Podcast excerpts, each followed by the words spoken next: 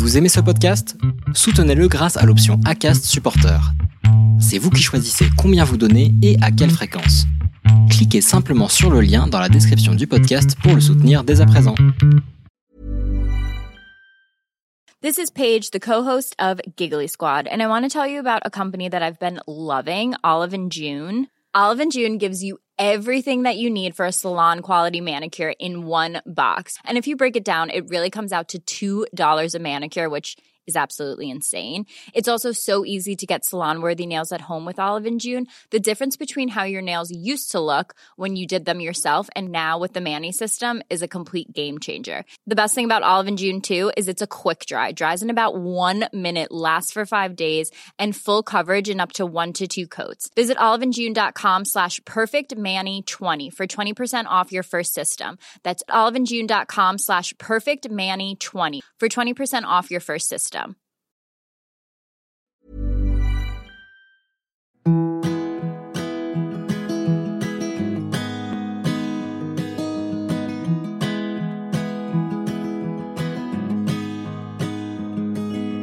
I'll be right behind you, Josephine.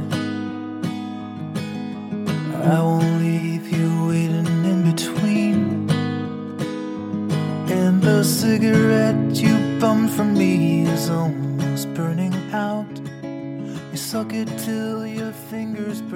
Je vous souhaite la bienvenue sur le podcast Les enfants vont bien. Ici, vous entendrez parler de PMA à l'étranger, de GPA, de conception artisanale, d'adoption et de bien d'autres termes qui accompagnent la conception de nos familles. Vous entendrez aussi, et surtout, des familles homoparentales, coparentales, monoparentales par choix ou de fait, adoptantes, nous raconter leur parcours extraordinaire, au sens littéral du terme, vers la parentalité. Parce qu'en France, le chemin est bien avancé mais n'est pas encore abouti, je vous propose d'écouter des témoignages de notre quotidien qui vont vous rassurer sur le fait que nos enfants vont bien. Vous écoutez l'épisode 5 de la saison 3. Nous œuvrons chaque jour à notre niveau pour visibiliser nos familles car c'est ainsi, en partageant notre bonheur et notre amour, que nous contribuons à éveiller les consciences et à faire changer les opinions. Certains d'entre nous ont une visibilité plus importante. Ils sont des personnages publics et voient leur vie privée être la source de grandes discussions et de jugements à l'emporte-pièce, aussi bien sur une serviette de plage qu'à la machine à café. Et plutôt que de se préserver par crainte des trolls et autres esprits critiques, comme nous, ils vivent au grand jour leur rêve de famille et normalisent nos quotidiens. Christophe et Ghislain ont fait ce choix-là, celui de raconter leur parcours de GPA de montrer leur vie en partageant chaque jour les petits événements et les grandes découvertes autour de leur fils Valentin. Ils militent ainsi à leur façon en faisant de la pédagogie ordinaire au travers de leurs comptes sur les réseaux sociaux. Évidemment, ils se heurtent autant que nous, si ce n'est plus, à des réflexions douloureuses et dégradantes. Et pourtant, il leur a semblé évident de se livrer par écrit pour véhiculer un message d'espoir, celui de dire aux plus jeunes que l'homosexualité n'est pas antinomique avec la parentalité, celui de raconter aux futurs parents le rythme et la faisabilité d'un parcours de GPA, celui de partager avec les parents un quotidien ordinaire. Leur livre Fils à papa est sorti le 7 octobre aux éditions Plomb, tout en confidence et en émotion. Je vous remercie encore Christophe et Ghislain pour votre confiance et je vous souhaite une bonne écoute. Bonjour Christophe, bonjour Ghislain. Bonjour. Bonjour. Alors, c'est un grand honneur pour moi de vous retrouver en enregistrement ce soir. J'étais déjà rentrée en contact par téléphone avec Ghislain suite euh, à l'enregistrement avec euh, Virginie, la mère porteuse, et euh, on avait eu un bon feeling, une bonne accroche. Et donc, vous avez eu la gentillesse de me proposer un entretien avec vous. Donc, je vous en remercie. Avec plaisir. Est-ce que vous pouvez commencer par vous présenter et me présenter votre famille?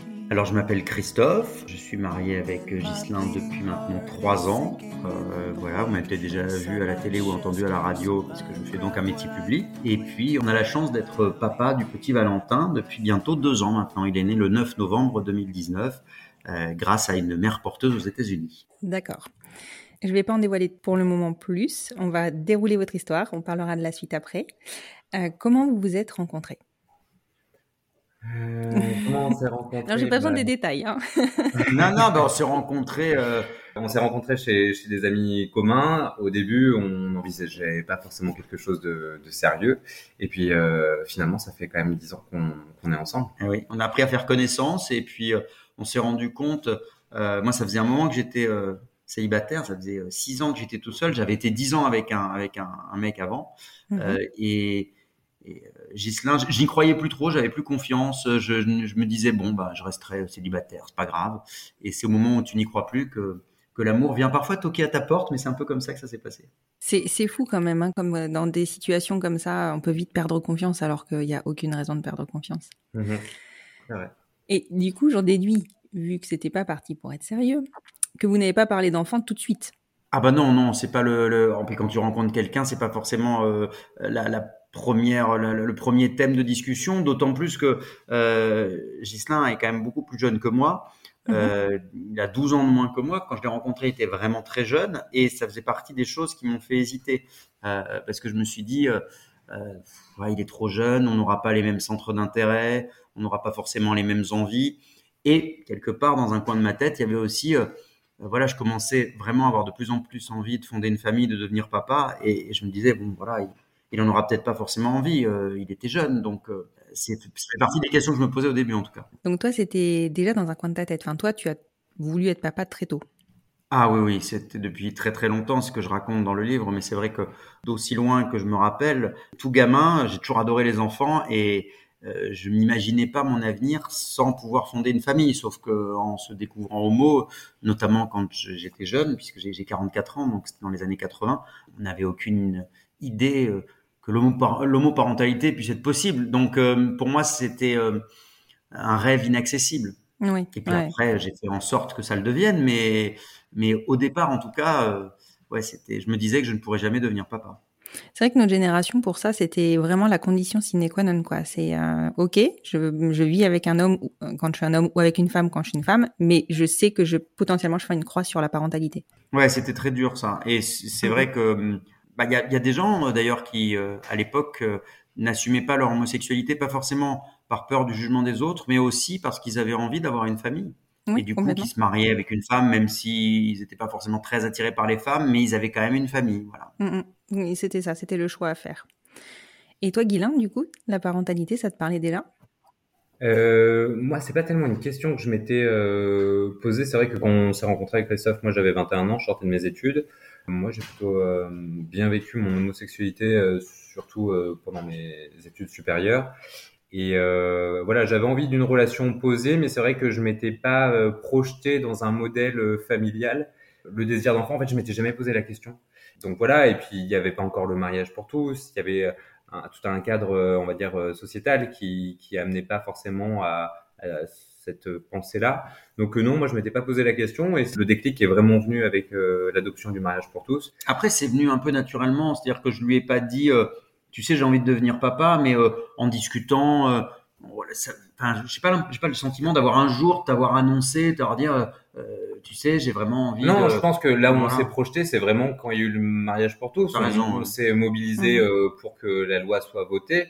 Et à partir de là, oui, on a commencé à l'aborder, on a commencé à se projeter dans un cadre, euh, un projet euh, parental et familial. Ça a ouvert le champ des possibles, effectivement, et là, on, ça, ça a ouvert des portes et des espoirs. Donc, euh, on s'est dit euh, bah, qu'on allait peut-être y arriver. Voilà. Alors c'est vrai que ça l'a ouvert pour beaucoup, hein. enfin clairement euh, encore plus pour nous euh, les femmes puisque il y avait euh, une ouverture potentielle de la PMA. euh, Oui, qui a mis du temps à arriver euh, finalement. voilà, qui a mis du temps à arriver, mais on tient quelque chose. Mais c'est vrai que pour vous, euh, les papas, euh, enfin moi ça m'a- ça m'agace encore plus de voir euh, que même maintenant en avançant dans la société, la GPA n'est toujours pas envisagée dans les débats. Non, mais malgré tout, les choses avancent dans le bon sens, je trouve. C'est-à-dire que on en parle de façon moins caricaturale, plus réaliste. Euh, je pense que la visibilité d'un certain nombre de familles y a contribué. Je pense que le livre de Marc-Olivier Fogiel, il y a trois ans et demi ou quatre ans, euh, a déjà donné un, un premier coup de projecteur là-dessus. Et puis il y a d'autres familles qui ont communiqué sur euh, sur leur parentalité. Il y a eu Jarry, euh, euh, qui a ses, ses- ses petits jumeaux. Euh, il y a eu Alex Good aussi. On parle des animateurs télé, mais en tout cas, il y a, il y a des gens euh, et on s'est dit tiens, euh, euh, voilà, les- il est possible d'être papa au pluriel. Euh, ça existe en tout cas. Voilà. Et la visibilité, c'est hyper important. Oui, c'est de la pédagogie quelque part et du militantisme. Exactement. Mm, mm. complètement. Et pour en revenir du coup euh, à l'accès, enfin au début de votre réflexion sur la parentalité, est-ce que vous aviez une idée arrêtée euh, de du comment ou pas du tout ou Vous êtes orienté sur plusieurs pistes? Non, on s'est posé, euh, on s'est posé les, les questions euh, un peu comme comme tout le monde, un peu comme la société aujourd'hui peut, peut le faire, c'est-à-dire euh, euh, comment devenir euh, papa ou parent. On a envisagé évidemment euh, l'adoption euh, euh, dans un premier temps. On savait qu'il y avait la GPA aussi qui était possible. L'adoption, on a euh, assez rapidement euh, mis ça de côté euh, parce qu'il y avait eu plusieurs scandales euh, où on savait que l'attribution des, des, des enfants potentiellement euh, adoptables euh, n'était pas confiée euh, aux homosexuels, que d'ailleurs ce soit des, des hommes en couple, des hommes célibataires, des femmes, des couples de femmes, euh, pour des raisons euh, d'ordre moral. Euh, Oui, on n'était pas euh, prioritaire. C'est-à-dire qu'avec euh, effectivement l'adoption du mariage pour tous, ça ouvrait la potentialité d'adoption pour les couples homo, mais dans les faits, c'était quasi impossible. Ça allait toujours, ça a un peu progressé, euh, c'est quelque chose qui avance tout doucement, mais c'est vrai que on met des années à avoir un agrément et après c'est des années d'attente. Enfin, c'est déjà Ouais. un parcours du combattant pour les couples hétérosexuels. Il y a assez peu d'enfants adoptables en France dans l'absolu, donc si vous rajoutez en plus le fait qu'il y ait un couple de garçons ou même un homme seul ou, une femme seule, on, arrive sur des, potentialités euh, très très très réduites de réussir à, devenir parent. Donc euh, ensuite, ben, il reste plus que la GPA pour des couples de garçons. Il y a une discrimination euh, latente en fait dans, le processus d'adoption pour les couples homosexuels, qui fait que voilà, il y a la- la- l'autorisation légale, mais dans le réel, euh, c'est c'est un chemin de croix. C'est ça, euh, c'est c'est- c'est la, la différence entre la théorie et la pratique. Quoi. Donc du coup, euh, effectivement, on s'est tourné euh, vers la GPA. Ça faisait un moment que je me renseignais dessus, mais euh, en cherchant un peu euh, sur Internet, euh, il y a à boire et à manger, comme on dit, il y a un peu tout n'importe quoi. Et, et en fait, euh, grâce à, à des amis, bah, je parlais de Jarry euh, tout à l'heure, l'humoriste Jarry, c'est c'est lui qui nous a un peu expliqué euh, comment lui il avait fait et qui nous a donné quelques contacts. Ça nous a permis, et puis avec d'autres amis qu'on avait, d'autres gens qu'on a pu côtoyer, euh, par le bouche à oreille, on a un peu mieux compris comment ça se passait. Et du coup, voilà, après, euh, on va avoir le temps de l'expliquer, mais euh, on est On passé par une, de- une agence aux États-Unis. euh, de se lancer dans l'aventure. voilà, parce qu'il y a des agences spécialisées qui Mhm. existent aux États-Unis pour accompagner les parents dans leur dans ce parcours-là.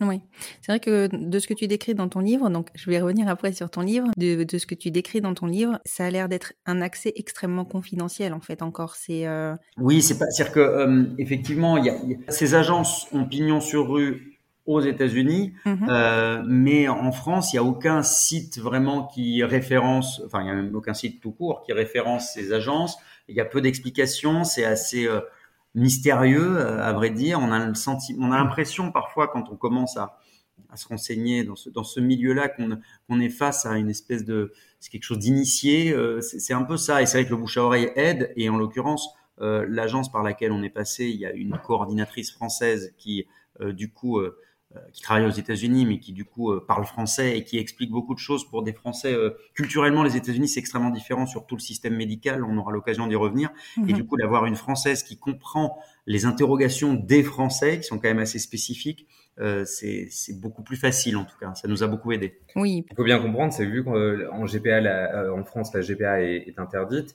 Il n'y a pas de centre entre guillemets de- d'information, de, documentation sur euh, sur le sujet. Donc c'est c'est là où euh, Ce serait interdit, c'est pas possible. voilà, ça serait considéré comme du prosélytisme, de quelque chose qui est illégal. Donc c'est ça toute la difficulté, c'est-à-dire de vouloir se lancer dans un processus euh, éthique, moral, clean, et en même temps d'avoir un défaut d'information. Donc euh, c'est vrai que ça c'est une période assez compliquée, c'est-à-dire qu'on veut euh, baliser les choses, les faire bien, et en même temps on n'a aucun repère, aucune référence. Donc d'où l'importance du partage d'expériences entre familles homoparentales qui sont passées par le processus de la GPA.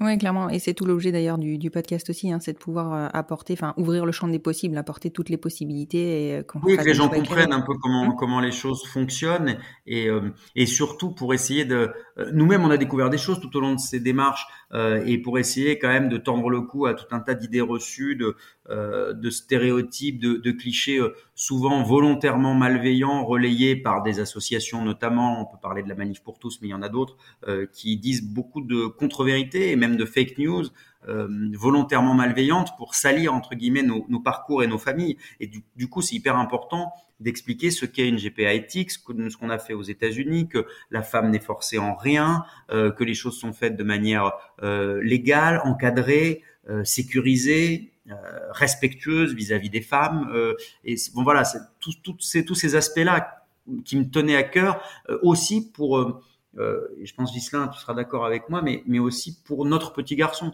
pour pas qu'on salisse entre guillemets son histoire et son parcours et qu'on salisse pas non plus Whitney, la femme qui a porté notre petit garçon, parce que on a lu des choses euh, assez dégueulasses sur les réseaux sociaux quand je disais euh, c'est pas une mère porteuse, c'est une esclave que vous avez utilisée ou ce genre de choses. C'est d'une violence euh, pour nos familles, pour nous, pour moi j'ai et puis pour elle aussi. et pour elle surtout. On, on s'est fait écho auprès d'elle de ce qui pouvait se dire en France et sa réaction a été assez perturbante et elle était assez perturbée. Elle était très blessée, très blessée de, de toute cette violence qu'il pouvait y avoir.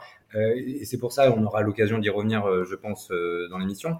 Euh, c'est qu'on, dès qu'il est possible de lui donner la parole, on veut qu'elle puisse prendre la parole. On n'est pas là pour parler à sa place.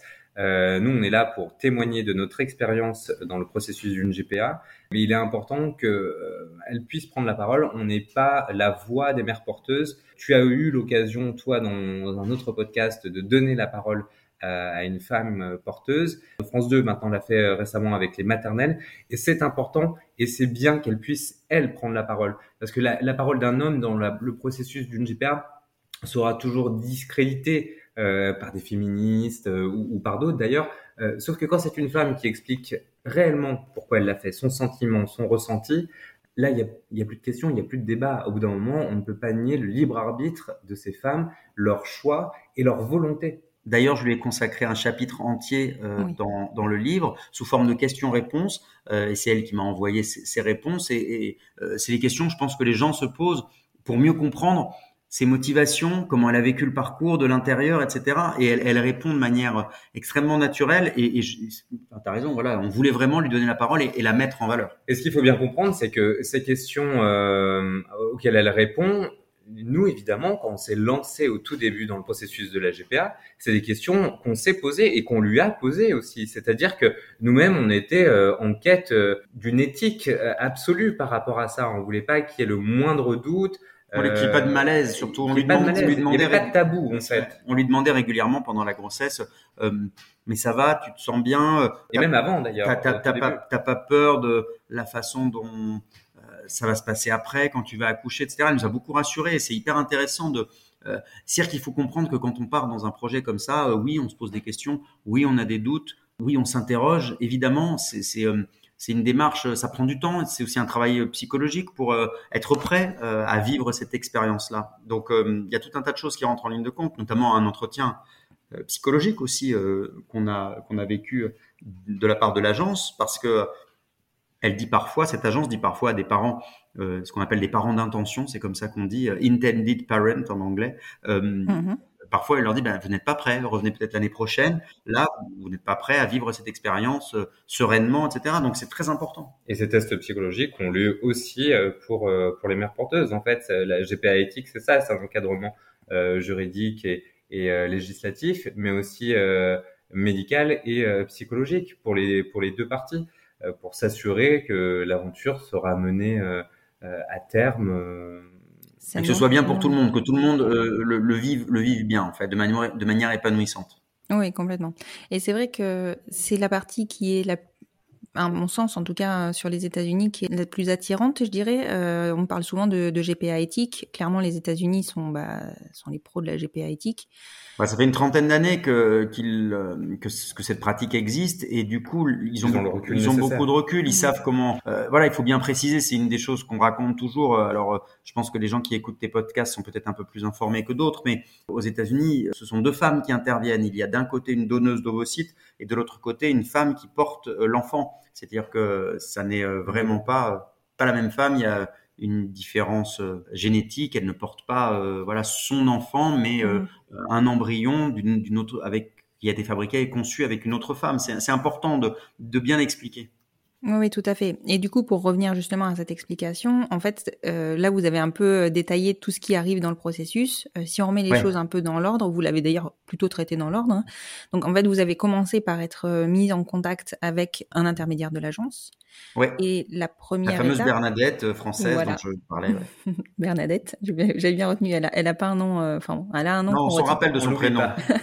c'est un personnage, hein, Bernadette. hein, Je, je pense qu'elle colle bien ouais, avec son, son prénom, de ce que vous en dites. Donc du coup, vous avez d'abord euh, eu ce contact avec Bernadette, qui, euh, enfin, qui quand même est assez tatillonne, hein, soyons clairs. Donc elle, euh, elle ne donne pas le passe-droit à, à tout le monde d'avancer plus loin, Et ce qui est rassurant aussi, du coup. Oui. Bien sûr. Oui, c'est elle, elle, fait déjà un- une première sélection, un premier tri entre guillemets. Ce qu'il faut comprendre, c'est qu'il y a beaucoup de familles qui euh, font ce type de démarche, beaucoup de, parents possibles, euh, et, du coup, euh, comme il y a énormément de demandes, il y a une espèce de, goulot d'étranglement aussi, et donc il faut sélectionner, mais c'est pas une sélection pour le coup qui se fait sur les moyens financiers, mais qui se fait aussi sur la motivation, sur sur comment on se sent. euh, Mais c'est vrai que Bernadette a un rôle crucial. C'est elle qui valide le sérieux du projet. Mhm. Et ça, c'est indispensable. Quand on se lance dans cette aventure, euh, il faut avoir les reins solides. Et qui t'explique aussi pour euh, pour que tu comprennes mieux comment ça se passe. Et, tu lui poses des questions souvent parce que euh, il y a eu des allers-retours au début sur les, les questionnements parce qu'elle m'envoyait des documents je comprenais pas toujours tout euh, et euh, elle t'accompagne dans ce processus. Oui, ouais, c'est très, très important d'avoir une personne en soutien qui et le connaît fait les soit deux francophone c'est quand même super parce que c'est déjà difficile euh, et, et avec la distance et tout en anglais c'est parfois un peu compliqué Ouais, clairement, clairement. Et euh, du coup, donc cette fameuse Bernadette, elle vous met en contact ensuite. Enfin, donc, elle valide votre projet. ouais on va en revenir aux enjeux financiers parce que tu viens de l'aborder en fait quelque part. En fait, elle ne vous apporte des éléments financiers que bien plus tard dans le dans le processus. C'est ça qui est assez étonnant. Alors, alors pas pas vraiment en fait parce que euh, elle nous envoie euh, très rapidement euh, ce que je, ce que je dis dans le livre les, les cost sheets c'est la, la, la feuille la feuille de coûts mais c'est assez euh, c'est c'est tous les coûts possibles donc euh, euh, c'est pas quelque chose de comment dire de figé de gravé dans le marbre c'est en fonction de tout un tas de choses en fonction d'examens médicaux etc il y a beaucoup de, de C'est évolutif. en Ouais, fait. c'est évolutif. Il y a beaucoup de choses qui rentrent en ligne de compte et après c'est étape par étape. Euh, mais elle, elle, elle dit assez rapidement quel est, grosso modo, euh, quel est le, le budget total au- auquel il faut se préparer pour mener à bien le projet, parce que c'est évidemment euh, une donnée importante dans la mise, à, projet. voilà, la, la- la mise en œuvre d'un projet comme celui-là. Bien sûr, bien sûr. Ouais, non, mais ça fait partie intégrante du projet et c'est clairement ce qui ce qui rend la GPA et la, donc l'accès à la parentalité pour pour les papas ben difficile, c'est le, le côté financier. Bien sûr. oui. On n'est pas sur quelque chose d'équi- d'équitable pour tout le monde. On peut pas dire le contraire. Oui, c'est sûr que c'est un coup. Après, ce qu'il faut bien comprendre, c'est que culturellement aussi, en tant que Français, on a tendance à oublier, à oublier ce que coûte la santé. Euh, Aujourd'hui, est-ce que euh, quelqu'un dans la rue est capable de dire ce que coûte un accouchement? Voilà, ce que ce que coûte euh, une FIV. Euh, ça nous, coût à, la- à la, à la société, mais on le société. sait pas directement. C'est la hein. solidarité nationale et c'est vrai qu'on a tendance à l'oublier en bon petit français, sauf que dès qu'on sort de l'hexagone, eh bien, voilà, on en prend très vite conscience. On a la chance extraordinaire d'avoir un système solidaire euh, sur la santé, sauf qu'effectivement, à partir du moment où euh, la GPA est autorisée euh, aux États-Unis, pas en France, bah, tous ces coûts-là, euh, vous les payez directement. Mais parce qu'en fait, pour un Américain, ça, au quotidien, c'est aussi sa réalité via des systèmes d'assurance pour prendre en charge les, les, les frais dentaires, euh, les, les- voilà, tous ces frais-là, euh, c'est de l'ordre du privé. Donc, du coup, là, on se retrouve euh, confronté à la réalité du système de santé américain et du business qui existe. C'est-à-dire que On n'est pas lié à la GPA, lié à la santé. non, à la C'est santé, bien sûr. a- Avant d'arriver dans un hôpital aux États-Unis, euh, en France, on vous demande la carte vitale. Là-bas, on vous demande la carte bleue. Et en fonction, non, mais c'est vrai c'est assez Non, non, mais caricatural, c'est- mais c'est la vérité. Et, et ça, c'est vrai que c'est la première chose qui heurte quand on est français et qu'on se lance dans le processus d'une GPA, c'est qu'on découvre tous les coûts médicaux et, Par exemple, un accouchement, c'est entre 15 et 20 000 dollars, par exemple. Ouais. Euh, donc, euh, et on se rend compte à quel point on n'a aucun repère en France de Non. tout ça. Aucun. Aucun. Enfin, nous, euh, les mamans qui allons à l'étranger, on se rend compte du coût euh, d'une PMA, d'une FIV, Ouais, parce sûr. que forcément on la paye. Mais au-delà de ça, tout le reste de la santé en France, aucun. je crois que ça a coûte à la collectivité, on s'était un peu renseigné, mais un accouchement, c'est entre 5 6 000 euros, quelque chose comme ça. euh, de- de- dans ces eaux-là. Et après, euh, quand, tu arrives dans un hôpital aux États-Unis, enfin, tu reçois des, t'as, t'as des papiers de, de coûts possibles, etc. Et par exemple, si jamais il doit y avoir une césarienne, c'est, c'est en fait, c'est, c'est étonnant. C'est ces documents qu'on reçoit, c'est comme des options en fait. Euh, donc Ouais. euh, voilà, césarienne, c'est option 8000 dollars par exemple. Voilà, mais c'est- alors du coup, ça fait, euh, enfin, c'est, Ça c'est fait assez étrange, c'est assez déstabilisant. Puis aussi, ce qu'il faut bien comprendre dans le système de santé euh, américain, c'est que là, on parle euh, d'hôpitaux. Il faut pas l'entendre au sens euh, des hôpitaux publics. C'est beaucoup euh, de cliniques privées. Whitney, notre mère porteuse, ses trois accouchements, elle l'avait fait dans une clinique privée. Et évidemment, elle a choisi le même établissement. Euh, en France, là où le système public est majoritaire et le privé reste l'exception, aux États-Unis, c'est globalement l'inverse. Donc forcément, il y a aussi des coûts supplémentaires. Et généralement, les hôpitaux publics aux États-Unis sont quand même dans un, dans un état assez. Voilà, qu'en que France. Généralement, quand on, quand tous les Américains, quand- dès qu'ils peuvent se permettre d'aller dans, un, dans un- une clinique privée ou un hôpital privé, ils, y vont parce que les. Et ça veut pas dire qu'ils ont de l'argent. C'est juste que c'est Oui, l'assurance d'avoir des soins euh, Ouais, qualité. correct euh, et sain. Exactement. Disons que c'est intégré dans leur dans leur façon de vivre aussi. C'est-à-dire que les, les salaires américains en moyenne sont plus élevés qu'en France, évidemment, parce qu'il n'y a pas toute la partie charge sociale, parce que ça ils doivent se le payer eux-mêmes, hein, toutes Oui, ces parties euh, assurantielles. euh, et c'est vrai que pour avoir accès, enfin, les, les assurances, c'est des euh, 700, 800, 900 dollars par mois hein, d'assurance Ouais, pour pouvoir euh, avoir accès à, à, à la santé. Donc euh, c'est c'est ça qui est très. alors, honnêtement, je pense que c'est ça le plus euh, le plus perturbant, euh, le plus. euh, c'est tellement éloigné de notre culture euh, qu'on a du mal à comprendre. On n'a pas les Ouais, bons ouais. réflexes. Oui, c'est sûr. Et pourtant, on s'y attend. Enfin, je pense que vous, vous deviez vous y attendre. Je pense qu'avec Jarry, à ce point-là, honnêtement, pas à ce point-là. Parce que à, à la naissance de Valentin, par exemple, il y a une, on voit une médecin qui est arrivée avec un petit chariot dans la dans la chambre. Elle avait une espèce de, de petite machine, des tuyaux, etc. Elle nous dit c'est pour euh, faire des tests d'audition pour le bébé. Donc on lui laisse faire, etc. Elle est avec sa blouse blanche et là, elle sort de la poche de sa blouse blanche une machine à cartes et elle nous dit si vous payez tout de suite, vous avez 50% de discount. Euh, pour le, le- le prix de l'examen. Les soldes. Ça, ça, on pense, voilà, ça, on peut pas imaginer. Enfin, c'est inimaginable en fait pour euh, pour nous. Et, et pour elle, c'était tout à fait normal. Donc, euh, évidemment, on a, on a, on a- donc on a payé, on avait sorti notre carte bancaire dans, dans la chambre de- d'hôpital, tu vois, avec bébé qui dort à côté. C'est c'est étrange, mais Oui, c'est c'est c'est clair que ça doit être c'est déstabilisant. une culture différente, on C'est va peu dire. tue l'amour quand même. c'est ça. C'est ça. Mais au moins, tu sais, enfin, tu sais où tu mets les pieds, tu sais à quoi t'attendre. Voilà. Oui, bah il y a, y a- rien n'est caché. Hein. Aux États-Unis, ils sont assez cash. euh, Et en même temps, tu voilà. peux négocier. Ah non, Ouais. c'est vrai. Bien sûr. Ah oui, c'est vrai. Dans le livre, tu le dis à un moment. Mm, ouais. Oui, parce qu'on a dû euh, passer euh, tro- trois jours d'hôpital parce qu'il y avait une histoire administrative, il nous manquait un papier, etc. Et, et il y a eu une petite négo euh, pour parce que un jour, une journée d'hôpital là-bas, enfin, dans cette clinique, c'était 2000 dollars quand même. Donc, euh, donc trois jours, ça fait quand même un, un surcoût. Ça commence euh, à piquer un peu. Exactement. Mais bon, euh, pour les Américains, c'est pas choquant du tout ça, et ils ne comprennent pas pourquoi ça nous choque en fait. Oui.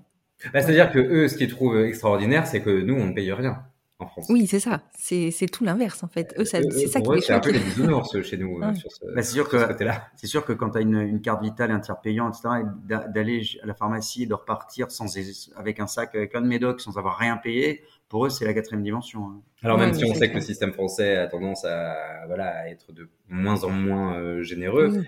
Il et que de toute façon, pas- tu le payes d'une manière ou d'une autre. Bien mais sûr. bon, il n'en reste pas moins que effectivement c'est beaucoup plus euh, individualiste euh, aux États-Unis. Il n'y a pas cette culture de la solidarité nationale pour la santé. Non.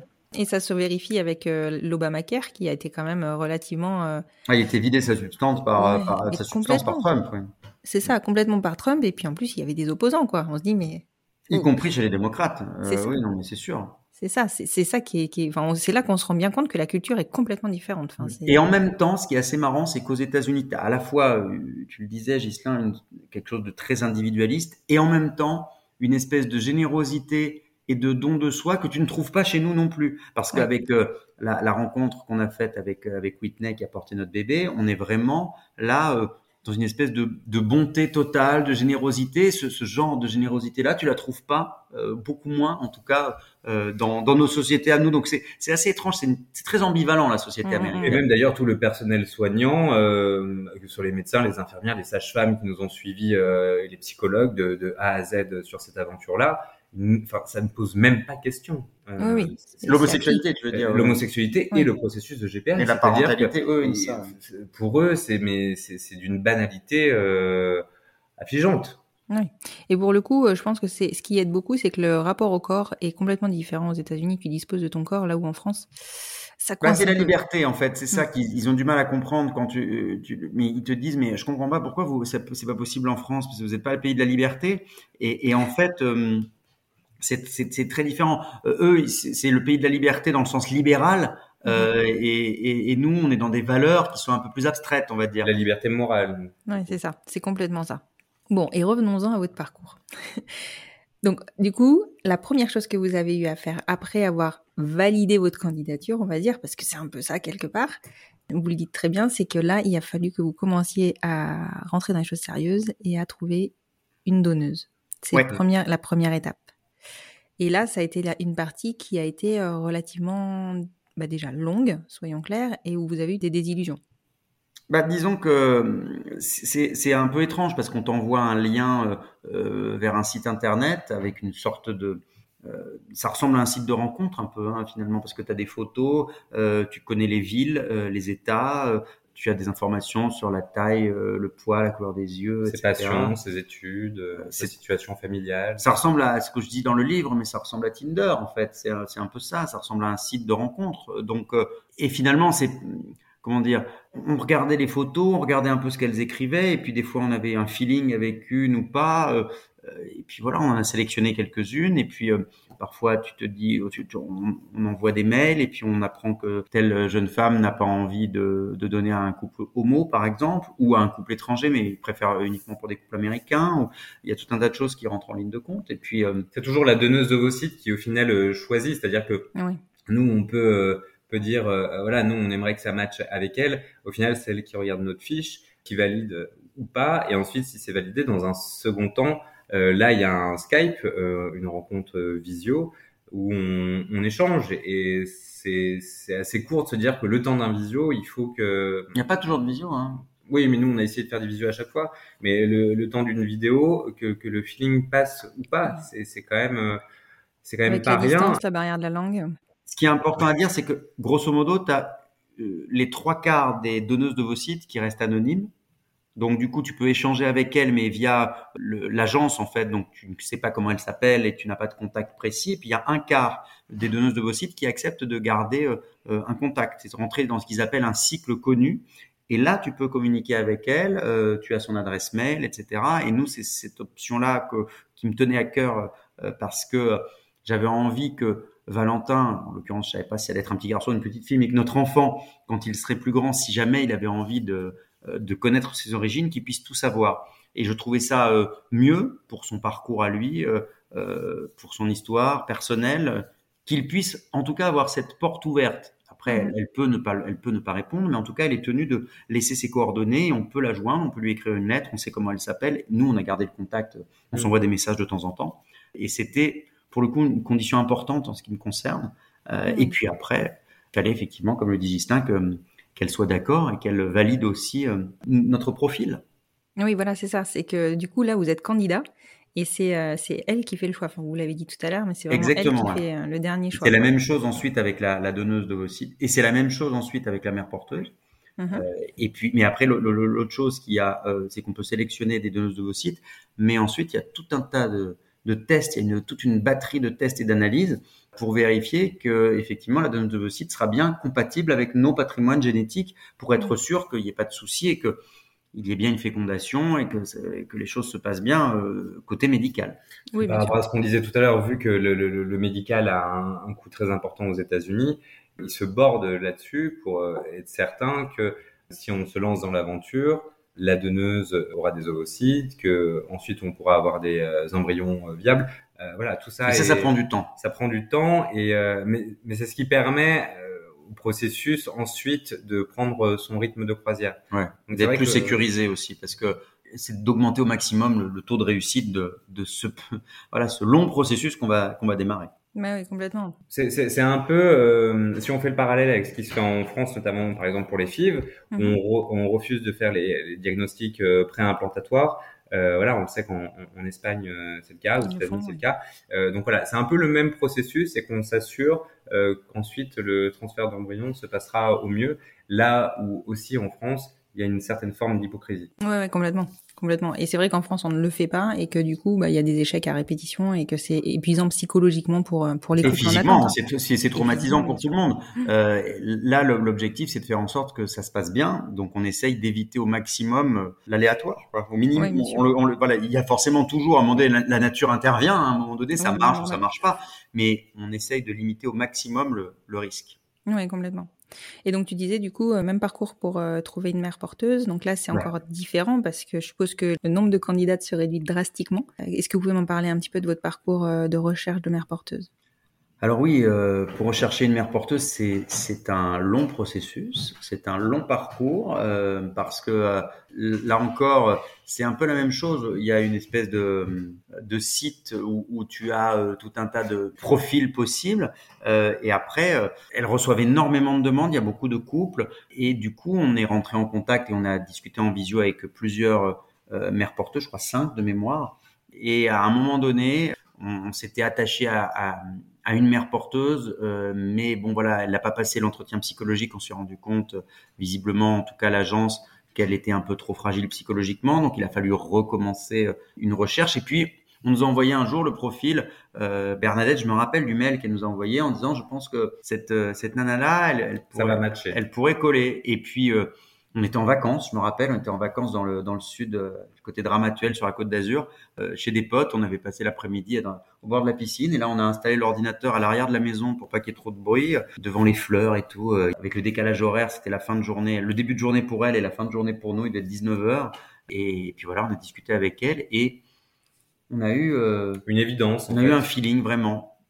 Et on a espéré ensuite que ce feeling soit partagé. On a envoyé un petit mail à Bernadette en lui disant, écoute, on a trouvé qu'elle était super euh, et on a croisé les doigts pour qu'elle ait ressenti la même chose parce que, là encore, ce sont les mères porteuses qui choisissent avec quel couple elles, elles souhaitent réaliser cette, euh, cette aventure, enfin suivre, cette- poursuivre ce, ce parcours-là. Et elle avait, elle avait parlé avec trois autres couples. Donc, euh, on a été, on a été les heureuses, les, les heureux élus, on va dire. Mais tu sais que tout le monde va me demander le numéro de Bernadette après. C'est possible. Parce que là, depuis tout à l'heure, c'est quand même elle qui coordonne tout. Et, Ah bah, euh, elle nous a accompagnés tout, tout le long et elle, est- elle est même venue pour la naissance de Valentin. euh, Un peu la bonne fée. À la clinique. C'est tout à fait ça. clinique. Le lendemain, elle a pris un avion, elle était là à la clinique euh, pour, euh, pour nous accompagner, nous aider sur les, les- la partie un peu de quelques démarches administratives, etc. Et puis, Ouais. elle, les couples avec qui elle s'entend bien, euh, avec, laquelle elle- avec lesquels elle a un bon feeling, euh, effectivement, elle, elle les retrouve euh, au moment de l'accouchement, généralement. Ouais. Mais c'est vrai que tu, tu sens qu'il y a une vraie. euh, tout à l'heure, on parlait du don de soi par rapport à la mère porteuse, mais tu sens que l'investissement de tous les administratifs entre guillemets qui qui, qui sont autour de- du processus, il est aussi très important. Que, que ce soit. Bah oui, un- ça fait partie des choses que je, dé- que je décris aussi, les, les dire- le, le directeur de l'agence avec sa femme, qui, euh, voilà, c'est extraordinaire de créer des familles. Oui, Mais euh, voilà, toutes, toutes celles, euh, je me rappelle la coordonnatrice des, des mères porteuses qui était hyper, euh, hyper ennuyée, qu'on ait eu euh, une fausse joie avec un premier profil. Mais ce qu'il faut bien comprendre, c'est que dans une GPA éthique, c'est de toute façon l'humain avec un grand H qui est au centre. C'est une grande Et- histoire et- humaine, Et à tous les niveaux, ça. que ce soit avec l'agence, avec euh, la femme porteuse, avec euh, l'équipe médicale. Euh, voilà, c'est vraiment l'humain. On entend souvent euh, voilà, dire euh, C'est du commerce, mais c'est pas vrai, c'est pas vrai. Genre, euh, je- qu'on a commandé un bébé en, en cliquant Voilà. sur Internet, euh, Ouais. qu'on a commandé un bébé Amazon ou ce genre de truc dégueulasse. Ça, ça m'avait vachement blessé au moment de la naissance de Valentin, qu'on avait commencé en, on avait mis des petits messages et tout. euh, Et il y avait des gens qui me disaient, ah, ça va, vous êtes content, vous allez pas le rendre, euh, Amazon nous a bien livré, etc. Des, ce genre de- d'allusions qui sont très ré- agressives vis-à-vis de nous, certes, mais irrespectueuses vis-à-vis de notre enfant, vis-à-vis euh, des femmes qui l'ont aidé à, à venir au monde. Donc, euh, c'est pour ça qu'on a envie de prendre la parole. C'est aussi Bien pour euh, montrer ce que c'est aussi cette réalité-là. Alors je dis pas que c'est toujours de, la même chose que ce qu'on a vécu, parce que on a, je crois qu'on a été très chanceux sur plein de points. On a créé une relation vraiment très forte avec Whitney notamment, mais ça veut dire que c'est possible et, et que hum, il faut pas salir nos. Je, je me répète, je l'ai dit tout à l'heure, mais salir nos, nos histoires, notre histoire et nos familles. Ouais, Et aussi, je fais une petite parenthèse, c'est-à-dire que effectivement, euh, là, on, on parle de GPA éthique, on parle de notre parcours aux États-Unis. C'est des parcours euh, similaire euh, au Canada. Il faut savoir que quand on est euh, deux garçons homosexuels, si on veut faire une GPA, il y a, y a deux pays dans le monde où c'est euh, légal. C'est le Canada et les États-Unis. Donc effectivement, on peut pas dire que toutes les GPA dans le monde se passent de manière éthique et formidable. il y a plein de zones d'ombre dans plein de pays où c'est pas encadré de manière législative, juridique, médicale. mais, mais, nous, on, on parle de de ce qui nous concerne, c'est-à-dire la GPA pour les homosexuels quand on est français, c'est les États-Unis et c'est le Canada. Et là-bas, les choses sont clean.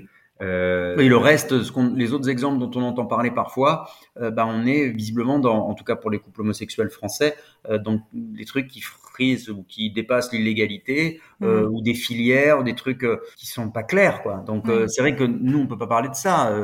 Nous, et, jamais on défendra ça, c'est-à-dire qu'on n'encourage absolument personne à faire une GPA pour faire une GPA à tout D'ailleurs, je dis dans le livre, hein, pour le coup, il faut se poser les bonnes questions. Ça fait partie des choses dont je, dont je parle dans le livre. À un moment donné, j'étais contacté par une agence espagnole qui visiblement pas, enfin, ça passe par l'Espagne pour contacter l'Ukraine et dans une espèce de, de, de, filière qui me semblait pas claire du tout et, et, et assez louche. Euh, voilà, il faut, euh, il faut être très prudent dans ce genre de genre de situation. Et c'était vraiment la condition sine qua non, c'est d'être sûr que les choses puissent se faire de manière respectueuse. Je crois aussi que si on veut devenir parent, il faut être responsable. Et la responsabilité euh, d'une parentalité exemplaire commence à la genèse même euh, de la GPA. Avec une ligne de conduite, une éthique. Euh, L'idée, c'est pas de faire n'importe quoi. Quand on a, c'est tellement long, euh, c'est tellement fort cette, ce désir de famille. Enfin, je parle à quelqu'un qui a quatre enfants. Je, je, sais à quel point c'est impressionnant. C'est quand même du boulot. Mais c'est tellement fort cette, ce, ce désir de fonder une famille.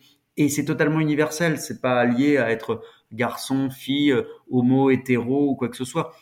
Quand on a ce désir au plus profond de soi, oui, on a envie de devenir parent, mais, mais pas n'importe comment, c'est pas possible. Complètement. C'est vraiment le sens d'une vie. Et ce que moi, je voudrais rajouter par rapport à la GPA non éthique, c'est que c'est évidemment ces parcours-là qui sont retenus par nos détracteurs et c'est ceux-là qui diffusent en fait des, des, des idées complètement euh, des idées reçues. Aujourd'hui, clairement, j'ai enregistré plusieurs épisodes euh, avec des papas qui sont passés par euh, des parcours de GPA à la fois aux États-Unis et au Canada et de tout ce que j'entends, mais vraiment effectivement, l'humain est, est, au centre de l'aventure, clairement. C'est vrai, complètement. Ouais. Et c'est, et c'est, en fait, moi, je trouve ça magnifique, ce, cette, euh, ce don de soi, en fait, que tout le monde peut avoir pour euh, arriver à nous permettre à nous de construire des familles, alors qu'aujourd'hui, euh, la nature ne nous le permet pas. Non, mais il n'y a rien de plus beau que de construire une famille, et c'est ce que raconte, c'est ce que dit Whitney d'ailleurs. Elle le dit, elle, elle, a, a trois enfants, elle a eu trois filles, et elle, raconte à quel point c'est ce qui l'a le plus épanoui dans sa vie et qu'elle trouvait que c'était euh, sans doute la, la chose la plus importante dans une existence, que ça donne vraiment un sens. Et pouvoir permettre à une famille d'exister, à une famille de se créer, à un couple de connaître ce privilège incroyable que de devenir parent, pour elle, ça a été quelque chose d'exceptionnel. C'est-à-dire qu'elle s'est, elle s'est sentie prendre part à, à, une, à une aventure de famille incroyable et, et le cadeau qu'elle nous a fait, il est inestimable. On pourra jamais lui montrer toute la gratitude qu'on a. Elle a vraiment changé notre vie, elle et puis sa famille, qui ont été extraordinaires aussi. oui, Jacob a été très présent tout au long du processus. Il a, il a pris une place très importante. Même euh, sa mère à elle. Euh, et, ça, c'était ça Annette, aussi qui était génial. Qui était bien, c'est qu'il y avait un élan euh, familial derrière, c'est-à-dire oui, qu'il y avait un projet familial, c'est pas un projet. C'est-à-dire que ses amis aussi. Aujourd'hui, on a vraiment un, un bout de famille aux États-Unis c'est les cousins d'Amérique. Mais le problème, c'est que Gislain parle pas bien anglais. Alors, il comprend pas tout, tout, ce que dit cette famille, mais... mais ils sont formidables. Mais ils sont formidables. Quand je lui voilà. traduis, il les trouve super. Voilà. Le principal, c'est d'être ensemble. voilà. Non, mais c'est vrai que ça crée, ça crée euh, des liens indestructibles. Ça crée quelque Clairement. chose de très fort. Et d'ailleurs, il y a des photos de, de Whitney euh, euh, juste derrière, là, dans le salon où on est. Valentin regarde la photo souvent, lui, on lui montre les photos de la famille, de tout le monde, parce que ça fait partie de son histoire. Mais bien sûr. Et c'est vrai que c'est ça que je trouve hyper touchant dans les parcours de, GPA que j'ai enregistrés, c'est que systématiquement, le lien avec la mère porteuse, il est maintenu. Systématiquement. C'est là qu'on voit que bah, c'est une personne qui entre aussi dans la famille en même temps que le bébé. Voilà, dans tous les tous les gens qu'on connaît aussi dans notre entourage, ils ont gardé un lien, alors plus ou moins fort, ça dépend si tu t'entends plus ou moins bien. Il y a une magie qui peut opérer plus ou moins, tu vois. Et mais, mais il y a toujours un lien qui est créé et qui, qui reste forcément. Et après, l'intensité du lien aussi, ça il faut bien comprendre que c'est euh, aussi décider en amont, c'est-à-dire qu'au moment où une mère porteuse nous valide ou quand on choisit une mère porteuse, on détermine aussi le lien qu'on a envie d'avoir. C'est-à-dire qu'il y en a qui ont besoin d'un lien très fort. Enfin, enfin, on détermine, c'est pas tout à fait ça. C'est qu'en fait, euh, elle, elle nous, a, nous, on nous a demandé est-ce que vous avez envie de maintenir un lien? On lui dit oui, et, et, et c'est ce qu'elle recherchait. Donc elle sélectionne aussi. Elle nous a dit qu'elle avait parlé avec trois autres familles. Effectivement, il y avait, euh, il y avait d'autres gens qui disaient oui, on gardera un lien, mais sans plus, quoi. Ouais, ouais. Et du coup, c'est ça qui l'a sûrement incité à, à, faire euh, le choix de. Ce qui est sûr, c'est que ça, les deux parties choisissent euh, le lien qu'elles veulent avoir, et c'est ce qui fait que ça matche ou pas. C'est-à-dire que euh, il y a des femmes porteuses et des familles, enfin, des parents intentionnels, qui préfèrent avoir une certaine distance, mais tout en, en étant proches, et d'autres qui ont besoin d'un rapport peut-être plus fusionnel. Et nous, c'est vrai qu'on était plutôt dans cette démarche-là. Mais après aussi, voilà, il faut pas imaginer que euh, c'est toujours comme ça et que toutes les mères porteuses sont en recherche euh, de ça. C'est-à-dire qu'il y a des degrés qu'on décide d'avoir euh, dans l'implication du, du, du, projet après après le bébé. Et puis après, ce qu'on s'est dit avec Whitney au début quand on discutait ensemble, le truc c'est que tu peux jamais savoir si tu vas vraiment devenir ami ou pas, ou tu peux pas savoir comment va se passer la, le, le lien, la grossesse et l'après, etc. Là nous, ça se passe de manière hyper naturelle et on, on, on garde. Il n'y a pas une semaine sans qu'on s'envoie des nouvelles, des photos, une petite vidéo. On lui a envoyé euh, la vidéo des premiers pas de Valentin l'année dernière. On, euh, elle nous a envoyé la, la, dernièrement la photo de sa, sa petite dernière euh, Avery qui, euh, qui rentre à l'école avec son petit cartable et tout. Et euh, ouais, c'est. On a gardé un lien très fort, vraiment.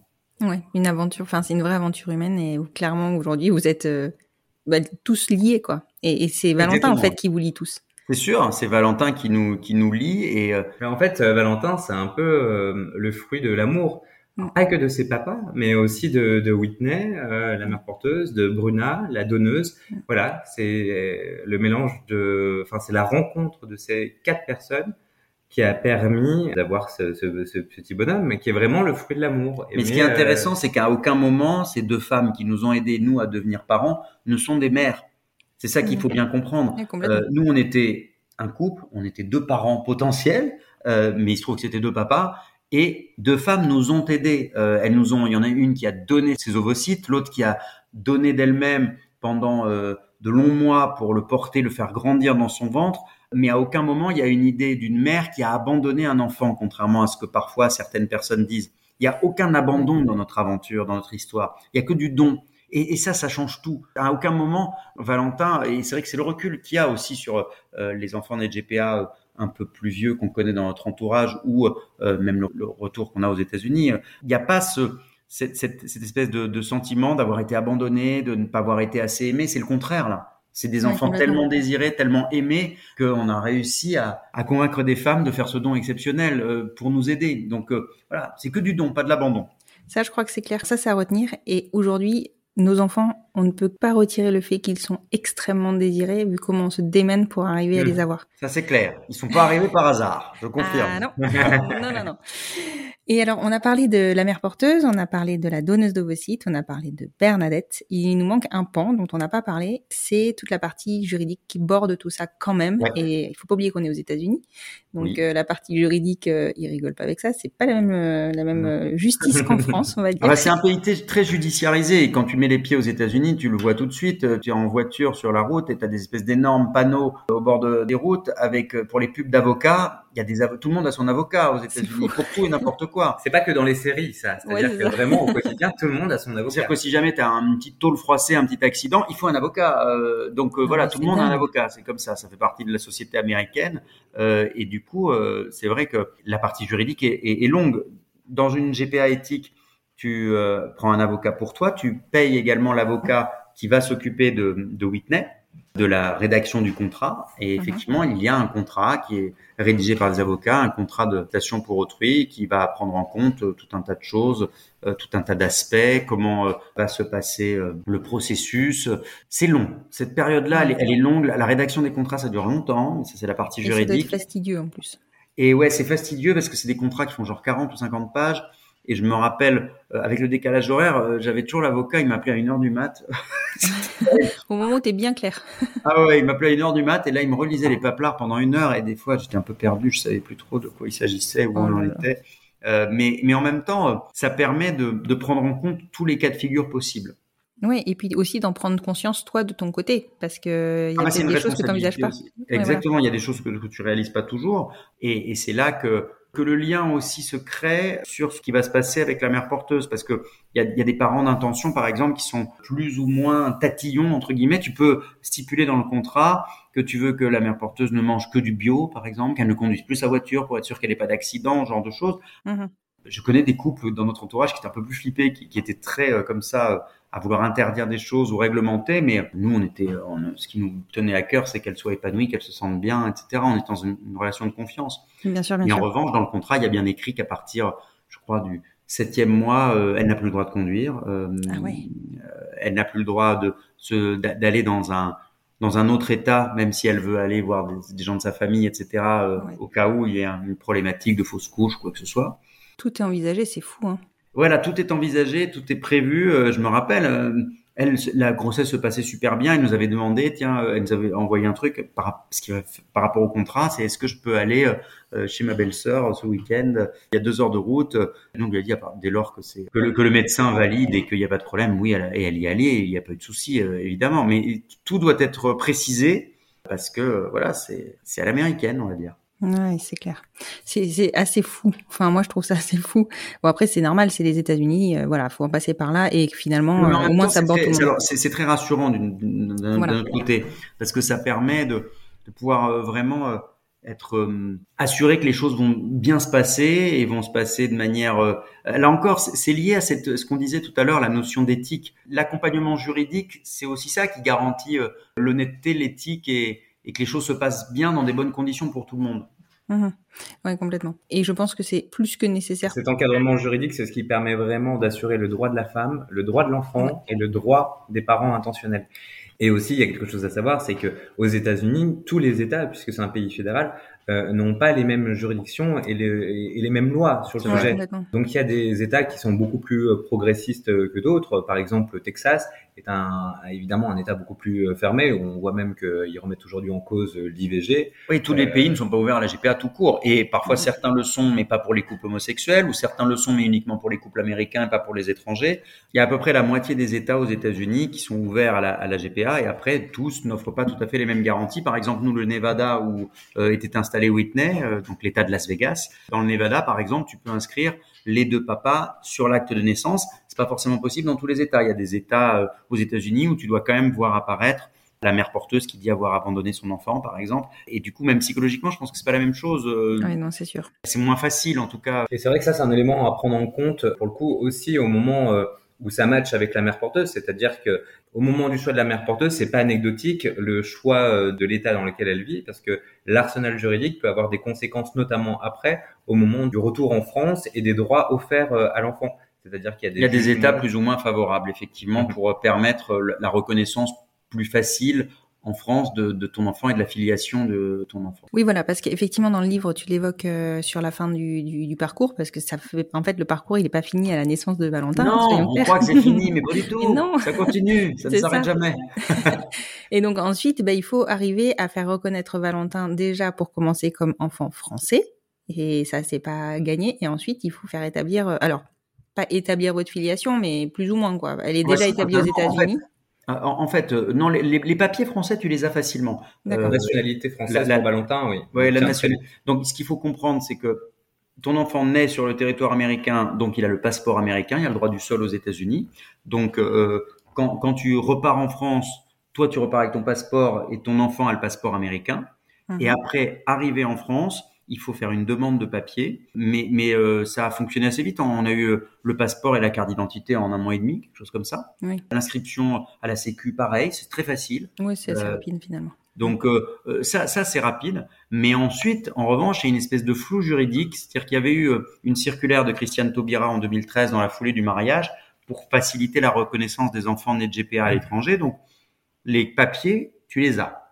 En revanche, il y a un flou juridique, tu n'as pas l'inscription à l'état civil. C'est-à-dire que c'est paradoxal, mais cet enfant, il est français, mais il n'existe pas en fait dans l'état civil français. C'est ça qui est perturbant. C'est c'est fou, c'est incompréhensible. Ben voilà, c'est-à-dire que euh, donc du coup, il n'a pas de filiation puisqu'il Ben oui. n'existe pas. Il n'a pas de parents. Il a pas de grands-parents. Il n'a pas de grands-parents. C'est-à-dire que s'il nous arrive quoi que ce soit, Voilà. euh, la sécurité de l'enfant est totalement absente. Il y a que le, Bah oui. le- les papiers américains qu'on a. Euh, je parle pas du passeport, je parle de, de l'acte de naissance américain qu'on a, qui stipule les deux papas et a- avec euh, aussi le. Puisqu'il y a une décision juridique aux États-Unis, donc euh, euh, la décision juridique qui institue notre parentalité. Mais t'as que ça en fait comme justificatif. Donc ensuite, il faut euh, prendre un avocat français et euh, faire une démarche qu'on appelle une exéquature de jugement, c'est-à-dire qu'un juge français va étudier notre dossier et faire en sorte que le jugement américain qui institue notre filiation et qu'on est tous les deux papas euh, soit retranscrit en droit français. Soit applicable en France. En fait, c'est le, c'est un jugement qui reconnaît le jugement américain.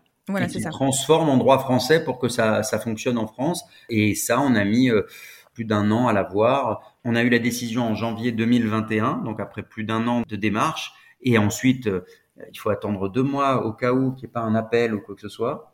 Et on a reçu l'acte de naissance français de Valentin qui mentionne ses deux papas, Ghislain et moi. Et donc là, ça y est, là, on tient euh, la fin de l'aventure GPA, j'entends bien. Voilà. Mais le Et après, il y a la l'aventure de la parentalité. Voilà. qui, elle, ne s'arrête jamais. C'est ça qui est bien. Non, là, c'est bon. Vous avez signé maintenant. Exactement. Là, ça, ça continue, mais ça, on le voulait, hein, donc on est content. Voilà, exactement. Et alors, depuis le début de l'entretien, on parle de ton livre, de votre livre que vous avez écrit tous les deux, euh, qui s'appelle Fils à papa, qui va être, euh, bah, qui va sortir. Alors, du coup, plus ou moins au moment où je vais sortir le podcast aussi, aux éditions Plomb.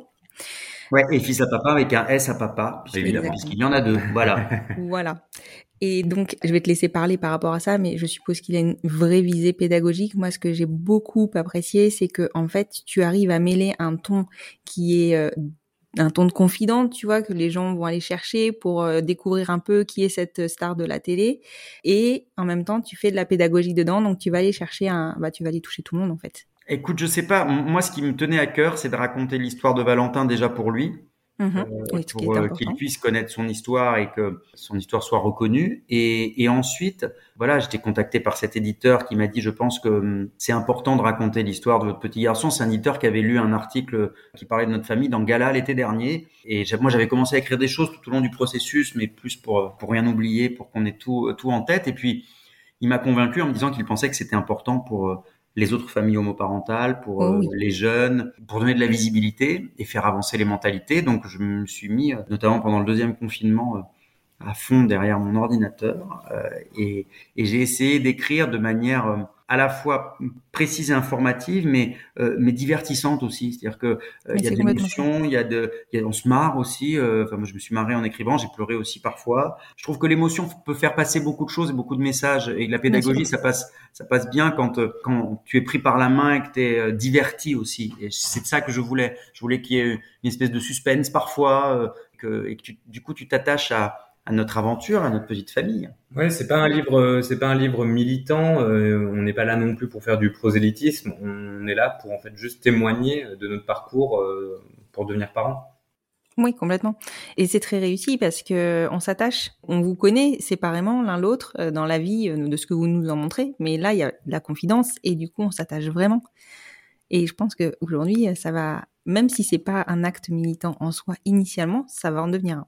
Alors en fait, c'est c'est pas un acte politique, mais c'est un acte engagé en fait. Et finalement, quand on s'engage dans la société pour des combats qui vous tiennent à cœur, bah, c'est quelque part de la politique. Après, euh, là où Ghislain, quand il dit euh, qu'on n'est pas militant, c'est-à-dire qu'on on n'est pas en train de revendiquer en tout cas. Mais s'exprimer, par définition, c'est un engagement et une prise de parole comme ça, c'est quelque sorte du militantisme. Mais en tout cas, c'est surtout une visibilité. Moi, je pense que c'est très important de rendre nos familles visibles. Moi, je vois tous les messages qu'on reçoit, euh, aussi, sur nos réseaux sociaux, sur Insta, sur euh, Facebook ou Twitter, de tout un tas de gens qui nous disent merci pour ce que vous faites parce que vous nous aidez au quotidien pour nos familles, euh, pour les, les familles homoparentales par exemple, qui nous disent euh, voilà ça, ça nous aide, ça normalise, même si j'aime pas trop le mot, mais c'est un peu ça- en rendant visible, ça normalise les choses et ça permet de faire en sorte que les gens soient plus respectueux et se rendent compte que nos familles euh, ressemblent à toutes les autres familles finalement. Elles sont pas tout à fait pareilles, mais presque finalement. Mhm. Euh, bah, on aura avancé. Quoi. Et puis euh, c'est aussi euh, peut-être un, un livre d'espoir pour euh, des jeunes euh. LGBT aujourd'hui en France. On le voit aujourd'hui, il y a un contexte un peu euh, compliqué où il y a une forme de repli sur soi. La vision d'une France traditionnelle, un peu rabougrie. le vivre Euh, ensemble en ce moment, il est un petit peu mis à mal. Hein, ça, c'est Voilà. sûr. Donc euh, l'idée c'est de, de, de pouvoir aussi se dire que euh, des jeunes LGBT qui euh, lisent euh, ce livre et, la sensation que le champ des possibles est réalisable et qu'aujourd'hui on peut choisir sa vie. On sait aussi que une homosexualité mal assumée est responsable de, enfin c'est la première cause de suicide chez les jeunes homos. Donc voilà, si on peut mettre notre petite pierre à l'édifice pour que tout le monde se sente mieux et tu parlais du vivre ensemble, c'est aussi ça qu'on décrit dans, dans ce livre. Euh, c'est important. On parle aussi, euh, je, je, pense, hein, aux, aux, familles, euh, aux mamans, de, de jeunes aux mamies, aux mamies. Euh, voilà, elles ont une, un nouveau regard aussi sur euh, l'homosexualité qui peut parfois les leur faire peur. voilà, parce qu'elles connaissent pas cet univers-là. Bah, quand tu découvres que ton garçon ou ta fille, c'est pareil, mais est homosexuel, tu tu, tu, te dis il va être malheureux, peut-être ou il va être obsédé sexuel, ou il va être, oui, euh, il va, il non, mais voilà, il y a, y a, tout un tas. Et là, finalement, de peur. quand tu montres euh, via le podcast qu'on fait ensemble, via les tous les médias qu'on va pouvoir faire ou via les photos qu'on met sur euh, sur Instagram, euh, finalement, ça ça ça rassure beaucoup les gens. Et puis il y a beaucoup de, de c'est marrant, beaucoup de, de, femmes qui nous envoient des messages en disant mon fils est homosexuel, mais grâce à vous, je me dis je pourrais peut-être devenir grand-mère et mon fils sera heureux. alors c'est une des premières inquiétudes hein, pour les parents. Mais oui, bien sûr, bien sûr. Mm. c'est sûr. Quand on est, euh, quand on aime ses enfants et on le, on le sait d'autant plus que maintenant on en a un, la principale préoccupation que tu as quand t'es parent, c'est que ton enfant soit heureux, soit bien dans ses baskets et puisse être épanoui. Donc, euh, quand il a une différence comme cette l'homosexualité et qu'on voit plein de gens qui la montrent du doigt, bah, quand un parent aime son enfant et qu'il n'est pas dans le rejet de l'homosexualité, etc., il peut être en revanche très inquiet en se disant mon fils ou ma fille sera-t-il heureux, sera-t-elle heureuse? Et Ça, c'est une vraie angoisse pour certains parents. Si on peut montrer que oui, on peut être un peu différent par rapport à une sorte de norme de la société et évidemment être heureux, épanoui et avoir des enfants, euh, par exemple, si jamais c'est l'épanouissement passe par là pour beaucoup de gens, bah, c'est formidable. Ça aura servi à quelque chose. Puis en France, il y a l'injonction euh, pour vivre heureux, vivons cachés. Euh, nous, on s'inscrit dans une démarche assez différente. Au contraire, je pense qu'on peut vivre heureux et montrer son bonheur. Et je pense que le bonheur est communicatif. Et ça rassure. C'est comme, enfin, tout à l'heure, vous le disiez, l'ignorance clairement, c'est le, le, maître de la peur. Enfin, la peur est le maître de l'ignorance. Enfin, dans les deux sens, ça marche clairement. Exactement. Et quand on véhicule, qu'on diffuse, qu'on se montre, tout simplement juste se montrer et, et ne pas se cacher, ben aujourd'hui, euh, c'est déjà un acte militant. Mais je comprends que les gens puissent être parfois, euh, bah, quand ils ne savent pas, puissent avoir euh, des stéréotypes ou, ou, puissent être parfois fait monter la tête par des fake news qui tournent sur les réseaux sociaux. Parce que quand tu connais pas, quand tu sais pas, bon, moi, le nombre de gens, par exemple, euh, qui, qui me disent euh, Ah bon, mais c'est deux femmes différentes, c'est une donneuse de vos et une, et une mère porteuse, gens ne le savent pas. Le nombre de gens qui me disent Mais euh, en fait, c'est des femmes pauvres que vous allez chercher dans des. Mais ben non, c'est pas ça du tout. il y a tout un tas de, de fake news qui ont vachement infusé dans la société et des gens, même s'ils ne sont pas à la base opposés à l'homoparentalité, ont ces clichés-là en tête. Donc il faut déconstruire tous ces, tous ces clichés pour euh, montrer une certaine vérité aussi, pour, euh, pour rassurer. Ouais. Et on peut être optimiste pour la suite parce qu'en France, il y a des nouveaux sondages euh, qui sont plutôt assez euh, encourageants. Oui, il y a des sondages qui, qui ont été faits en juin par la DFH, l'association des familles homoparentales, euh, qui disent que une majorité de Français est désormais favorable à la gestation pour autrui. 67% des Français sont favorables pour les couples hétérosexuels et 53% pour les couples homos ce qui signifie donc euh, qu'une majorité de Français, et c'est la première fois hein, qu'il y a plus de 50% pour les couples c'est majoritaire. Euh, voilà, que c'est majoritaire. Et ce qui est intéressant, c'est quand tu regardes plus précisément avec les différentes tranches d'âge, c'est que chez les jeunes, c'est beaucoup beaucoup plus élevé. Alors il y a une fracture générationnelle, ce qu'on peut comprendre, hein, parce que on est évidemment sur euh, quelque chose qui, par rapport à des personnes plus âgées, peut peut-être être un peu plus choquant, en tout cas qui correspond pas à ce qu'ils ce qu'ils connaissent de la société, euh, mais ça montre que pour les, les, jeunes de demain, pour la société de demain, euh, ces questions-là sont de plus en plus ouvertes. Euh, donc je pense qu'on va dans le bon sens, malgré. Euh, C'est-à-dire que le problème, c'est qu'on entend beaucoup plus ceux qui gueulent le plus fort, ce sont les opposants, mais tu as une grosse majorité silencieuse qui finalement veut laisser les gens tranquilles et qui dit mais que les gens soient libres de faire ce qu'ils veulent et, et, à partir du moment où, où ça ne rend personne malheureux, tout va bien. C'est ça, ça concerne personne d'autre que nous finalement. Hmm. Exactement. Et dès lors que les enfants sont heureux, sont bien dans leur basket, sont euh, et généralement, euh, à nous je vois bien, ça se passe hyper bien à la crèche, euh, les parents sont top, mais c'est souvent euh, si ça se passe bien avec les enfants, c'est-à-dire que les, les, les parents euh, ont bien fait le travail d'éducation aussi, parce que hmm. l'éducation à, à, la différence, à la tolérance, ça s'apprend. Hein, et c'est, je pense que nos nos familles euh, sont bien placées pour le savoir. Mais quand il y a un problème, il faut toujours se rappeler que le problème vient de celui qui montre du doigt, pas de celui qui est montré du doigt. Il faut jamais oublier ça. Oui, c'est très important, effectivement. Et c'est vrai que j'ai tendance à dire, et j'ai l'habitude de dire, qu'il faut éduquer les parents avant d'éduquer les enfants. Parce que les enfants sont plutôt très ouverts. Les enfants, ils sont hyper open quand tu leur expliques euh, finalement, bah, euh, tiens, il n'y a pas de maman, bah non, c'est deux papas, euh, ils sont amoureux, il y a une dame qui les a aidés, voilà, et bah, ils ont intégré ça, ça fait partie de leur univers. Et voilà, et tout va bien. Oui, puis voilà, vraiment leur dire la vérité, pas chercher à, à vouloir romancer quelque chose, inventer quelque chose pour que ce soit peut-être plus acceptable pour l'enfant L'enfant, il pose une question de manière innocente. Il faut lui répondre. Faut lui répondre avec franchise. La curiosité euh, n'est pas que un vilain défaut. Il y a aussi une curiosité parfois saine et il faut y répondre de manière franche. Et d'ailleurs, c'est un peu ça l'objectif du livre pour les adultes, pour le coup. Mais euh, là où tu as raison, c'est que poser des questions, même des questions qui peuvent euh, nous sembler un peu évidente parce que nous on a la tête dedans, on sait. Parfois même un peu dérangeante. Ou parfois un peu dérangeante, c'est très bien. Bah, dès lors qu'il n'y a pas d'intention malveillante derrière, mais poser des questions, c'est très sain, c'est pour obtenir des réponses et ça permet de s'expliquer. Donc moi je trouve ça très bien. Moi il m'arrive de discuter avec des gens sur les réseaux sociaux, euh, un peu trop euh, aux yeux de Gislin qui trouve que je suis un peu trop sur mon Twitter toute la journée, mais il a pas tort. Euh, mais euh, parfois tu peux échanger, c'est hyper intéressant. Et, et les gens, tu peux les faire évoluer aussi, ou parfois pas toujours, mais au moins tu, on se parle et tu, tu et c'est bien. C'est comme ça qu'on avance. C'est la réflexion. Ouais, tu pas en ne parlant qu'avec des gens qui sont d'accord avec toi, parce que sinon ça n'avance pas, pas à grand chose. Non, effectivement, tu n'as plus grand monde à convaincre.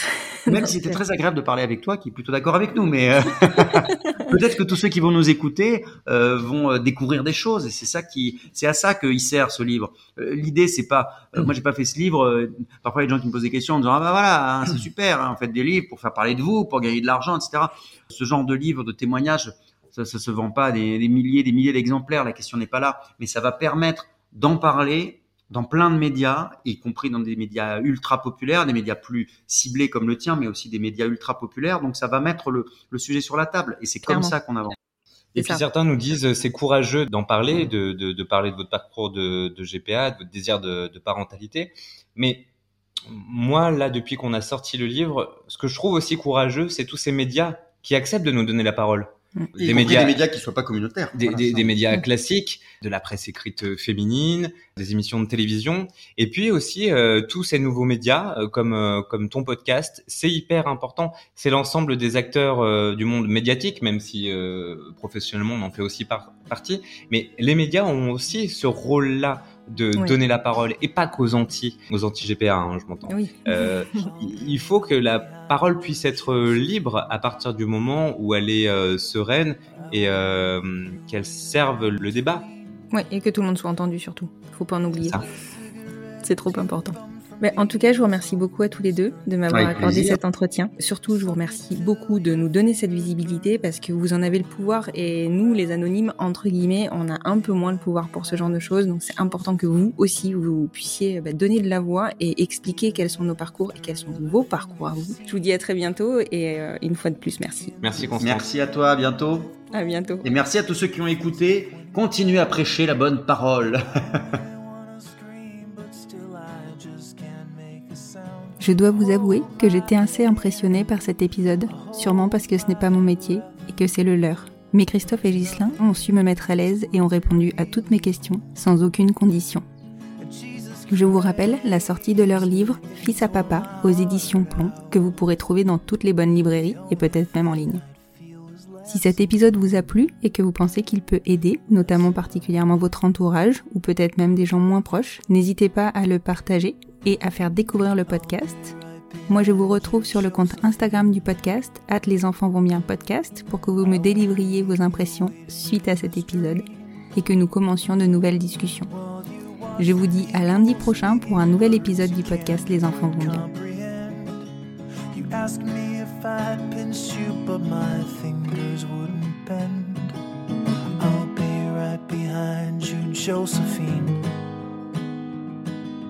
just like I was when we were 17. I guess it's only been a year, but still it feels like 34.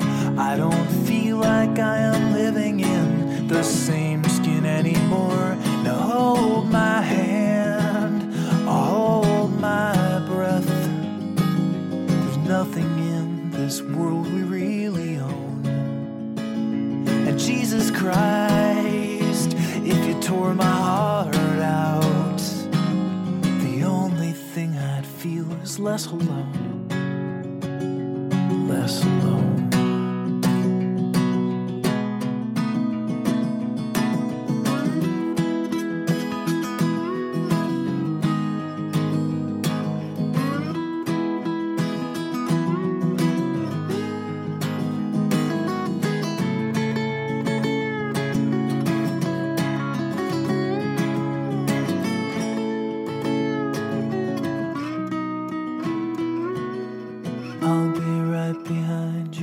Josephine. Even when my soul's an amputee. And my bleeding heart is sinking in the lake inside my chest. So I grab what I can cling to and I leave behind the rest. Now hold my hand, I'll hold my breath. There's nothing in this world we really own. Jesus Christ, if you tore my heart out, the only thing I'd feel was less alone. Now hold my hand and take my breath and leave behind the things you'll never own. And Jesus Christ, please tear my heart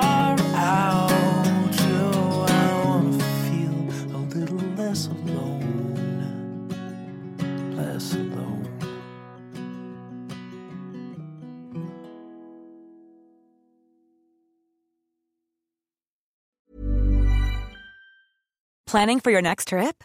Elevate your travel style with Quince. Quince has all the jet setting essentials you'll want for your next getaway, like European linen, premium luggage options, buttery soft Italian leather bags, and so much more. And is all priced at 50 to 80% less than similar brands. Plus, Quince only works with factories that use safe and ethical manufacturing practices.